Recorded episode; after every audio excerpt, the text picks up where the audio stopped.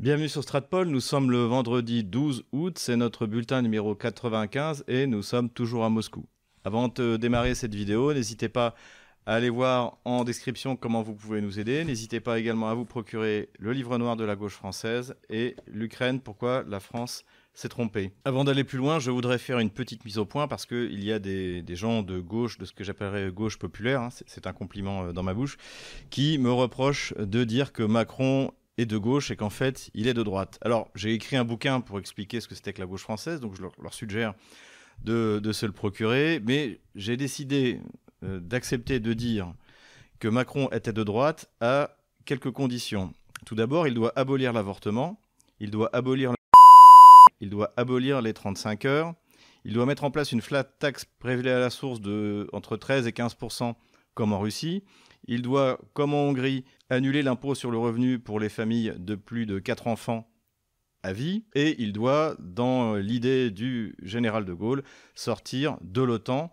Tout simplement, rappelons encore une fois, c'est Mitterrand qui s'est opposé à la sortie du gouvernement intégré en 1966. Voilà, si Emmanuel Macron prend ces décisions, je le considérerais effectivement comme un homme politique conservateur et je le qualifierais de droite. Pour être un peu plus sérieux, j'ai expliqué précisément dans mon livre que la gauche française est fondamentalement bourgeoise et même quand à certains moments elle euh, devient populaire, c'est le cas des mouvements ouvriers à la fin du 19e, cette gauche bourgeoise a une capacité d'absorption qui fait que des, euh, ses représentants comme euh, Valdec-Rousseau, comme Clémenceau, une fois au gouvernement, c'est eux qui tirent sur les ouvriers.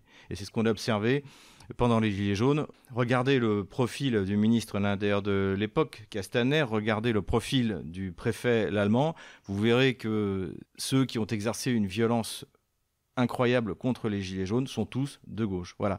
La gauche euh, populaire, authentique, elle est représentée par quelqu'un comme Georgi Kuzmanovic, qui n'a même pas obtenu ses signatures il y a certainement dans certains pays une gauche qui protège les ouvriers, qui protège les travailleurs, les classes moyennes, mais on ne la trouve pas en France. Ça n'existe pas, ça n'a jamais existé, et je pense honnêtement que ça n'existera jamais. Les partis qui protègent les classes populaires et les classes moyennes, ce sont les partis conservateurs ou les partis nationalistes dans notre histoire, comme encore une fois le colonel de la Roque ou le général de Gaulle. Voilà pour cette petite mise au point.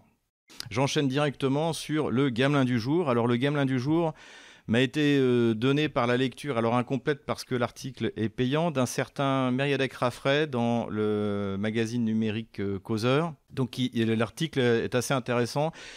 Euh, de ce que j'en ai vu, c'est qu'il essaie de démonter le mythe comme quoi les militaires français sont russophiles. Moi, de mon expérience, c'est que les, militaires, euh, l'armée de terre est, je dirais, majoritairement russophile, la marine beaucoup moins et l'armée de l'air beaucoup moins. En gros, plus vous êtes en coopération avec l'OTAN depuis euh, longtemps, moins vous êtes euh, russophile. L'armée de terre a une grande tradition militaire, donc on connaît bien les Russes pour les avoir affrontés, à quelques reprises et surtout pour les avoir eus comme alliés pendant la première et la deuxième guerre mondiale.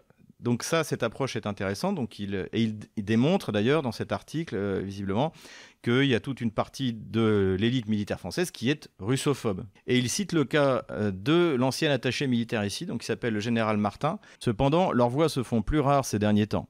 S'ils avaient simplement pris la peine d'écouter l'ancien attaché de défense français à Moscou, mi-février, au colloque annuel de la pensée militaire terrestre organisé par le Centre de doctrine et d'enseignement de l'armée de terre. Ce jour-là, ce général d'active brossait un portrait assez sombre de ses homologues de l'Est. Il évoquait une armée de terre russe, désorganisée, minée par la corruption et mal encadrée, commandée par des chefs rigides et sous-formés. Donc cela amène à deux réflexions. Tout d'abord, cet attaché militaire, qui est en poste pendant plusieurs années, ne connaît pas l'armée russe, ce qui est dommage pour un attaché militaire. Ensuite, c'est complètement le contraire de ce que j'ai pu observer dans la délégation militaire française depuis que je suis en Russie, c'est-à-dire depuis plus de 22 ans. La délégation militaire était parfaitement lucide sur les faiblesses et sur les forces de l'armée russe, sans se mentir ni sur l'une ni sur l'autre. Et je me souviens que d'ailleurs en 2008, quand il y avait eu la guerre des cinq jours où l'armée georgienne avait été en fait détruite en trois jours, hein, il y avait eu immédiatement une réunion de, des attachés militaires de l'OTAN et il se trouve que j'avais euh, sympathisé avec un représentant d'un pays du Sud de l'Europe. Et celui-ci me racontait que lorsque la réunion de ces, donc, de ces attachés militaires de l'OTAN a commencé, l'Américain, le Canadien et l'Anglais étaient euh, ébahis, surpris, affolés en se disant mais on pensait même pas que les Russes pourraient euh, sortir un char de leur, euh, de leur caserne. Et il m'avait dit que les deux attachés militaires qui n'étaient pas du tout surpris, c'était les Français et les Allemands, parce que eux, eh bien, euh, ils connaissent la valeur de l'armée russe et ils ont appris, par leur expérience historique, à ne jamais la sous-estimer. Ensuite, par ailleurs, moi j'ai travaillé dans le domaine militaire industriel et j'étais au contact de la délégation militaire. C'était pareil, ils étaient très compétents, connaissaient parfaitement l'armée russe. Et là, ce qu'on observe, c'est-à-dire qu'il y a une une baisse de compétences, baisse de compétences qu'on peut contempler tous les jours sur les chaînes de télé françaises. Mais là, c'est plus grave parce qu'on a affaire à un militaire d'active alors, est-ce qu'il raconte n'importe quoi pour préserver sa carrière? Puisque, en fait, Évidemment, c'est comme pendant les guerres de Yougoslavie, donc là c'est ma, génération. Les officiers euh, supérieurs avec qui euh, je parlais me disaient de toute manière, en Yougoslavie, on est noté sur son anti-serbisme. Donc même si vous étiez naturellement pro-serbe, parce que les liens qui unissent nos deux peuples, les Serbes sont pour nous comme un peuple frère, vous deviez mettre ça de côté et tenir un discours anti-serbe si vous vouliez être bien noté par la hiérarchie et surtout avoir une carrière euh, brillante euh, au sein des élites. C'était Jospin à l'époque euh, qui était le, Premier ministre, on était en, cohabitation. Donc évidemment, on a la même situation aujourd'hui avec la Russie, c'est-à-dire que même si vous êtes russophile, eh bien vous devez faire comme si vous étiez russophobe. Le problème, c'est que là, en fait, il dit n'importe quoi. Bah, comme son homonyme, Philippe Martin, avec ses modèles mathématiques, explique sur BFM Business que la France ne souffrira pas de l'absence des hydrocarbures russes. De la même manière, eh bien, on a ce général Martin qui raconte n'importe quoi. Tout d'abord, la question de la corruption. Je ne vois pas comment l'armée russe pourrait être corrompue. Euh, c'est fini l'époque où on donnait le salaire des militaires aux, au commandant des régiments et que c'est lui qui les distribuait à, ses soldats. Ça, ça n'existe plus. Maintenant, c'est comme dans l'armée française, on le reçoit directement sur sa, carte Sberbank, du, simple soldat jusqu'au général. Donc de ce côté-là, je vois pas où est la corruption. Ensuite, pour tout ce qui est de l'armement, donc c'est peut-être à ça qui fait allusion, et ça c'est un domaine que je connais bien, euh, l'essentiel des sociétés d'armement russes sont des sociétés d'État. Beaucoup sont intégrés au sein de cette espèce de, géant qui s'appelle Rostek, mais euh, Almazantai, Uralvagonzavod, tout ça, ce sont des sociétés d'État. Et même quand vous avez par exemple chez Arzamaz, qui fabrique les, BTR, et le futur Kurganets, même quand vous avez donc une production militaire par une société privée, en fait, elle est de facto contrôlée par le ministère de la Défense. Euh, c'est vraiment à part, et il y a un représentant du ministère de la Défense en permanence. Et d'ailleurs, euh, Oleg Deripaska, qui contrôlait Arzamaz, je ne sais pas si c'est toujours le cas, à l'époque où je travaillais dans le domaine militaire industriel, il voulait se débarrasser de ce département qui en fait euh, lui rapportait peu parce que le ministère de la Défense russe est extrêmement strict et pousse les prix, euh, les prix euh, à la baisse. Et d'ailleurs régulièrement, le ministère de la Défense russe fait des procès à ses fournisseurs. Donc je sais pas, peut-être la, compagnie qui va faire le, ménage dans les, bureaux du ministère de la Défense, peut-être que là, il y a de la corruption. Mais parler de la corruption de manière, euh, je dirais, euh, comme institutionnelle, comme c'est aux États-Unis, où 30% de, du, coût d'armement, en fait, dans, du lobbying, c'est-à-dire de facto dans, de la corruption, ça n'existe pas en Russie, parce qu'encore une fois, euh, le matériel est fabriqué par des sociétés d'État et il est vendu à l'armée, donc c'est-à-dire l'État. Donc je vois pas où on pourrait, euh, on pourrait prendre de l'argent. Sur ce qui est le mauvais encadrement, ça, visiblement, j'en avais déjà parlé. Euh, il est encore sur des mythes, c'est-à-dire qu'il n'y a pas de corps des sous-officiers euh, en, Russie. J'ai déjà traité de cette question dans une de mes précédentes vidéos. Je ne vais, pas revenir dessus. C'est n'importe quoi. Toute l'expérience que j'ai pu avoir au contact notamment bah, des écoles de formation à Résagne, j'ai vu des gens extrêmement compétents, très techniques. Et de toute manière, je voyais très bien que l'armée russe qui était déjà pas mal en, 2008, hein, puisqu'elle avait quand même détruit une armée qui était formée depuis 2003 euh, par euh, l'armée américaine. Aujourd'hui, elle atteint un niveau euh, d'excellence et on le voit dans les opérations en Ukraine, quoi qu'en disent les gamelins sur les plateaux de télé. En tout cas, voilà où on en est. En tout cas, c'est assez effrayant de, voir ça à ce niveau-là. C'est-à-dire qu'en fait, ça me rappelle beaucoup l'avant-deuxième guerre mondiale il y a un effondrement de l'intelligence militaire française, les meilleurs sont écartés, et les carriéristes arrivent et sont prêts à raconter n'importe quoi. Et ça a des conséquences graves parce que peut-être que si Emmanuel Macron avait un autre retour que ces modèles mathématiques débiles de Philippe Martin ou une autre image de l'armée russe que celle qui a été fournie par la délégation militaire pendant plusieurs années, peut-être qu'il aurait hésité à deux fois à pousser Zelensky à ne pas négocier avec la Russie comme l'ensemble des chefs d'État occidentaux derrière Washington. Voilà, donc c'est extrêmement grave et c'est inquiétant. Donc en tout cas, gamelin du jour, le général Martin. Quelques nouvelles économiques euh, maintenant, ou plutôt une mise à jour de mon dernier bulletin, où j'expliquais que la Russie s'en sortait bien avec les revenus euh, des hydrocarbures. Et cette fois, c'est pas moi qui le dis, c'est une fois de plus Bloomberg, donc on ne peut pas soupçonner d'être un agent du Kremlin, contrairement à votre serviteur et qui titre Poutine gagne la guerre de l'énergie. Et donc ce qui est intéressant dans l'article, donc il dit la même chose que j'ai dit la dernière fois, c'est-à-dire que euh, la Russie, même si elle vend moins, euh, elle vend plus cher. Donc en fait, elle gagne autant d'argent, voire plus. Mais la deuxième chose qui met à jour, en fait, euh, qui contredit un peu ce que j'avais dit la, dernière fois, c'est que si au début la Russie a dû faire des ristournes importantes aux Chinois et aux Indiens, aujourd'hui c'est plus nécessaire. Donc ça veut dire que la Russie vend quasiment au même prix à l'Inde et à la Chine ce qu'elle vendait aux Occidentaux, notamment aux Européens. Bloomberg donne d'ailleurs des chiffres assez éloquents, dont celui de la production jour de barils. En juillet, la Russie était à 10,8 millions de barils et en janvier, elle était à 11 millions. Donc en fait, on a quasiment rejoint le niveau de janvier. Donc de ce côté-là aussi, tout va bien. Petite mise à jour qui nous montre bien que les sanctions, c'est pour les cons. Quelques nouvelles cryptos, je vous recommande la dernière vidéo de mon ami euh, Laurent Nicolas, euh, qui traite d'un sujet dont nous avions déjà parlé, c'est-à-dire de l'anonymat des crypto-monnaies, puisque le Trésor, Madame Yellen, a obtenu le blocage de crypto-monnaies qui passaient par un réseau spécial qui s'appelait Tornado et qui permettait l'anonymat.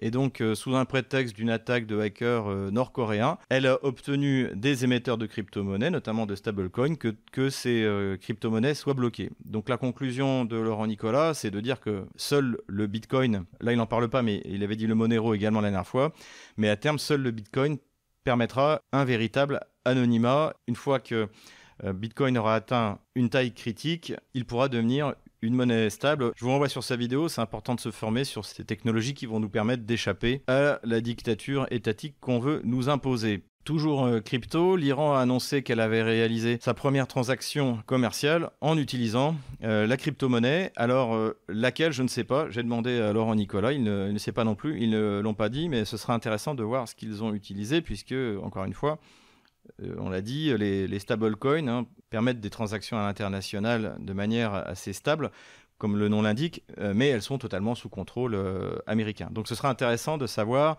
si c'est vraiment d'ailleurs une crypto-monnaie ou si c'est une monnaie numérique, etc. J'espère que les Iraniens nous expliqueront ce qu'ils ont fait parce que, je l'ai déjà dit, c'est l'avenir.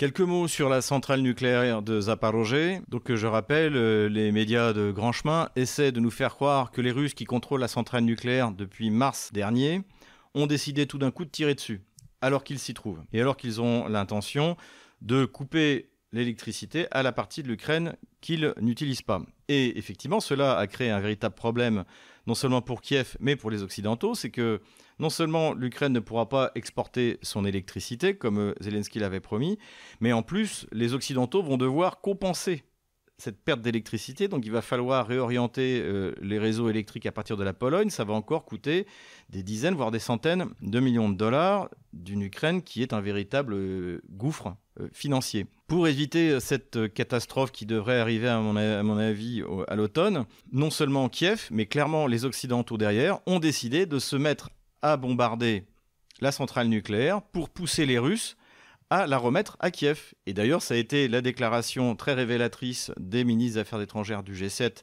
cette semaine en disant que la Russie devait remettre euh, la centrale nucléaire à l'Ukraine. Alors on se demande pourquoi, au nom de quoi. Et en fait, on est exactement dans la même politique que celle de la destruction du MH17 en 2014. C'est-à-dire, c'est ce que j'ai appelé dans la, vidéo que je vous recommande sur cette, euh, sur cette euh, destruction, la politique du fou. Pour rafraîchir la mémoire, les sanctions qui sont prises contre la Russie en mai 2014, je crois, après la réunification de la Crimée, les sanctions prises par l'Union européenne sont ridicules, parce que ni les Allemands, ni les Français, ni les Italiens ne veulent prendre des sanctions sérieuses contre la Russie, qui est un partenaire extrêmement important, comme il l'est toujours. Et donc, voyant ça, Washington, et ça j'en suis persuadé, autorise la DCA ukrainienne à détruire le Boeing MH17 en faisant euh, à peu près 300 morts. Tous les services secrets anglais, allemands, français savent qui a détruit le MH17, savent que c'est l'armée ukrainienne. La, thèse euh, qui a changé d'ailleurs, que d'abord ça a été un, un bug qui a été livré, mais que les rebelles ne savaient pas l'utiliser, donc ils ont détruit par erreur un avion civil. Cette thèse ne tenant pas la route, elle a été remplacée en 2016 par une autre thèse comme quoi c'est les Russes qui auraient envoyé un bug tout seul, avec ses petites chenilles, traverser la frontière ukrainienne, détruire par erreur, alors que c'est là pour le coup c'est des professionnels, donc ils savent très bien faire la différence entre un avion euh, de combat euh, et un Boeing, détruit par erreur un Boeing et après serait rentré en Russie. Donc cette thèse complètement grotesque est revendiquée euh, par les Occidentaux, mais tous les gouvernements occidentaux savent que ce sont les Ukrainiens qui l'ont détruit avec la bénédiction des États-Unis, qui n'ont d'ailleurs pas fourni les photos qu'ils prétendaient avoir au lendemain de la destruction du MH17. Et là, c'est la même chose, c'est-à-dire que l'OTAN est au bord d'une défaite magistrale en Ukraine et ce qui est inquiétant, c'est que Washington semble prêt à tout. Et on aurait pu croire à l'origine que c'était une décision de Kiev, mais en fait là, on a retrouvé des éclats d'IMARS euh, sur la centrale nucléaire et Washington contrôle les objectifs où sont tirés les HIMARS. Et c'est vraisemblablement d'ailleurs des soldats américains qui mettent en œuvre ce matériel. Donc c'est-à-dire qu'on est de nouveau dans la politique du fou. Washington prend le risque d'un accident nucléaire grave en Europe plutôt que d'admettre sa défaite face, euh, face à l'armée russe. Donc ça euh, c'est extrêmement grave et on observe bien sûr une fois de plus le silence de Emmanuel Macron, de Scholz, en gros des Italiens, des, grandes puissances euh, européennes, qui regardent ça sans rien pouvoir y faire. Donc la situation est grave. Espérons que ce soit du bluff et que Washington et Kiev n'iront pas jusqu'à un tir qui provoque cet accident nucléaire. En tout cas, ce qui est clair, c'est que les Russes ne se retireront pas de la centrale nucléaire et qu'à l'automne, il va bien falloir trouver une solution pour cette partie de l'Ukraine qui soit sans électricité. Je reviens maintenant sur ma courte mais intense mission dans le Donbass le 9 août dernier. Donc comme je l'ai raconté, en moins de 24 heures, nous sommes euh, rendus d'abord par avion à Rostov et puis en hélicoptère jusque dans le Donbass pour participer à la délégation qui était notamment composée de Steven Siegel, pour ceux qui connaissent, euh, qui a des origines russes hein, de, Sibérie. Nous sommes rendus pour visiter la prison de Helenovka et également pouvoir parler avec les prisonniers qui avaient survécu à ce bombardement, donc qui est un bombardement ukrainien. Ça, je pense qu'il y a désormais aucun doute là-dessus. Donc, qu'est-ce que j'en ai retiré? Donc, tout d'abord, on nous a montré l'endroit où le, missile est tombé, parce que c'est un missile. Alors, ce qui est impressionnant, c'est que on voit très bien que la, frappe du missile a été d'une parfaite verticalité. Et ça, c'est la signature de Larry Mars, puisque contrairement aux obus ou aux roquettes euh, bah, dont disposent les Ukrainiens ou les Russes, les roquettes classiques, en fait, le tir est une courbe.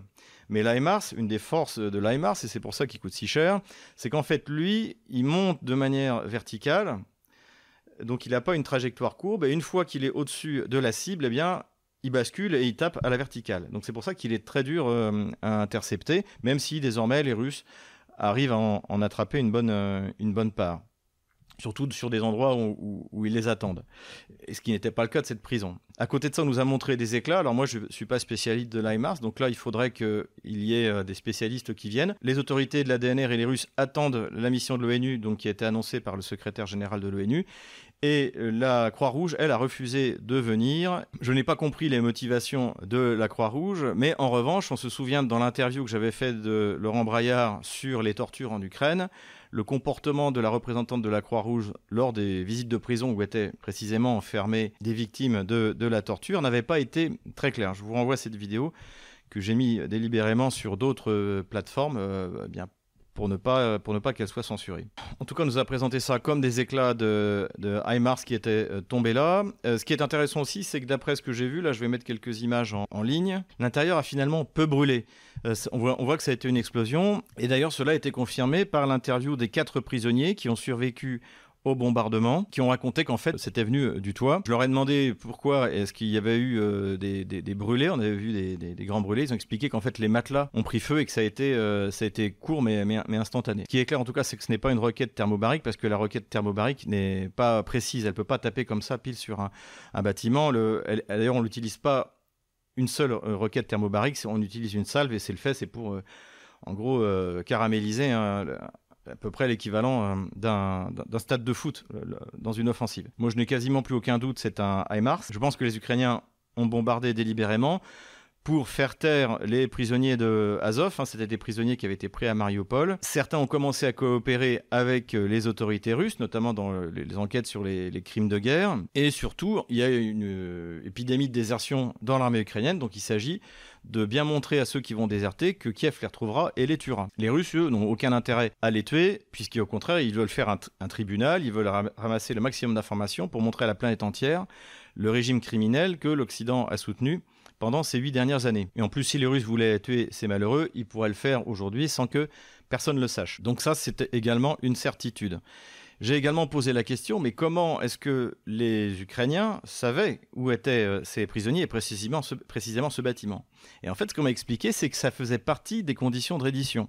Si vous vous souvenez du moment où Mariupol s'est rendu, donc euh, Azovstal s'est rendu, ces, garçons étaient à Azovstal, en fait, Kiev a mis toute une série de conditions et notamment qu'il soit euh, mis en prison à cet endroit-là précisément. Et donc, depuis le début, Kiev, soutenu par Washington, se réservait la possibilité de tuer euh, ces, soldats qui s'étaient rendus.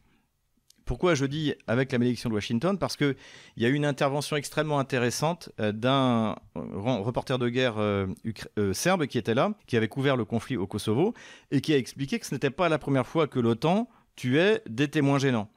Le 16 mai 1999, il y avait dans la ville d'Istok à peu près 1000 terroristes albanais qui avaient été euh, faits prisonniers. Sur ces 1000, il y en a 200 qui se sont décidés à commencer à coopérer avec euh, l'armée serbe.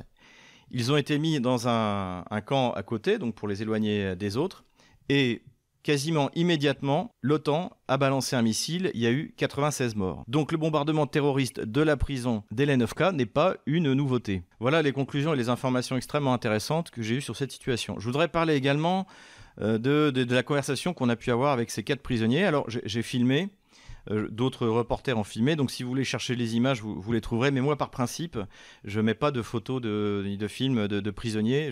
C'est assez triste, ça, me, met mal à l'aise. Donc voilà, vous devez me croire sur parole, mais euh, je pense que vous pourrez trouver facilement, pour ceux qui le veulent vraiment, dans la presse russe, l'intégralité de cette interview. Il y avait en plus des Italiens, euh, Espagnols, je crois, Allemands, donc tout ça, tout ça, tout ça a été filmé. Euh, qu'est-ce que je retiens de ça? Ce qui m'intéressait en dehors de, cette histoire de bombardement, c'était de, pouvoir parler à des, volontaires d'Azovtse. Donc on a vu des, gamins, hein, ça aurait pu être mes fils, ils avaient il devait avoir euh, autour de 24 ans, la moyenne d'âge, ça, devait être 24 euh, ans.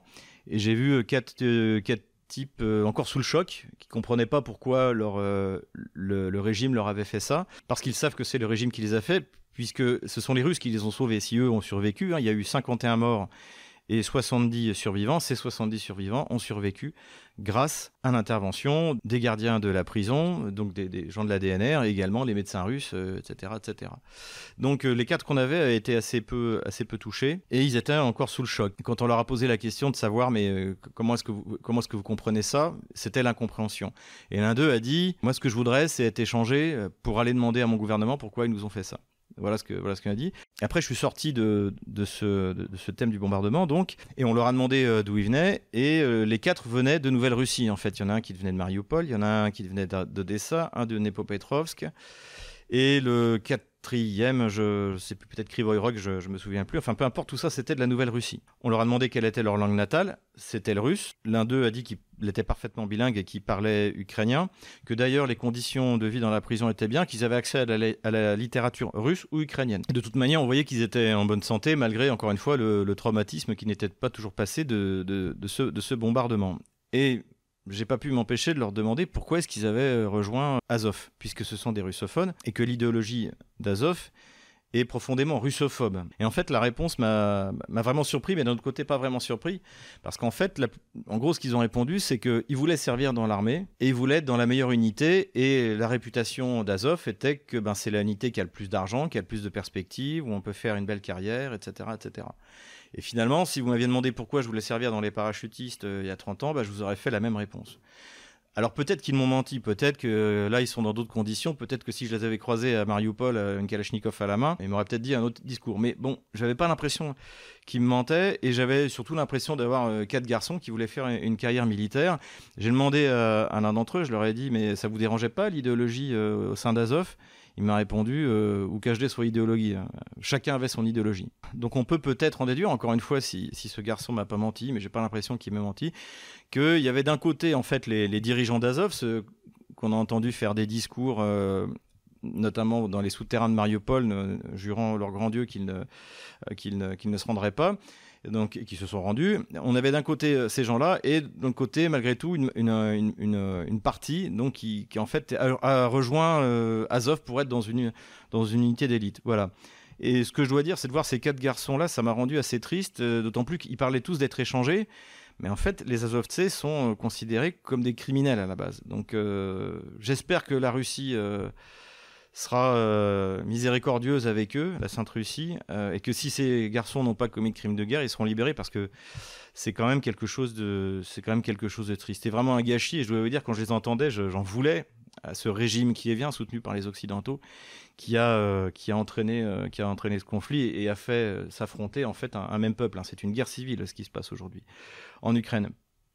Voilà, j'ai été assez touché par cette expérience et mon ami Fabrice Serlin qui est avec moi euh, l'était aussi. Enfin, en conclusion, je dirais que si, euh, par bonheur, et eh bien, à la fin de la guerre, s'ils n'ont pas commis de crime, encore une fois, ils sont libérés, en fait, euh, bah, c'est en Nouvelle-Russie qu'ils reviendront, puisque j'ai bon espoir qu'à la fin de la guerre, non seulement Mariupol, mais également Dniepopetrovsk, ou plutôt Ekaterinoslav, commençons déjà à utiliser le mot, le mot russe, et Odessa, sont retournés à la mère patrie. Voilà un peu la conclusion de cette expérience assez, assez troublante qui m'a qui m'a d'ailleurs humainement beaucoup apporté. Voilà, c'est quand même bien de mettre quelquefois un, visage humain sur, euh, sur quelque chose qu'on a tendance à désigner.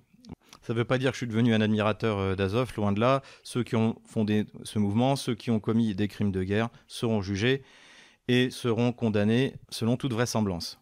En attendant, revenons dans le concret et allons sur la carte militaire. Et nous revoilà sur notre carte, ça va être rapide aujourd'hui puisque même si les combats ont redoublé de violence, les lignes n'ont pas trop bougé. L'île du Serpent est toujours inhabitée. Ici, en Crimée, à Saki, il y a eu une action euh, ukrainienne de visiblement de, partisans qui a eu euh, du succès et qui a permis la destruction de plusieurs avions. J'ai pas encore de chiffres euh, définitifs, donc je donnerai ça la semaine prochaine. Je pense que d'ici là, on aura une, vision claire. Est-ce que ça va changer quelque chose sur la carte militaire, sur les opérations en Ukraine, eh bien, autant que le croiseur Moskva, c'est-à-dire pas du tout. Donc euh, voilà, mais simplement, il faut souligner que cette opération de partisans a été couronnée de succès. On continue sur le front de Nikolaev Kherson. Kiev continue à bombarder les ponts ainsi que la station électrique ici à Nova Kharkovka. Et comme on l'avait déjà dit dans la dernière vidéo, eh bien, en fait, les HIMARS permettent de toucher précisément le pont mais pas de le détruire, et on voit qu'ici il continue à fonctionner. Les Russes continuent leur offensive, ou en tout cas leur préparation d'offensive en direction de Pervomaïskoye ici, et pour l'instant on ne sait pas exactement où ils en sont, s'ils avancent ou pas.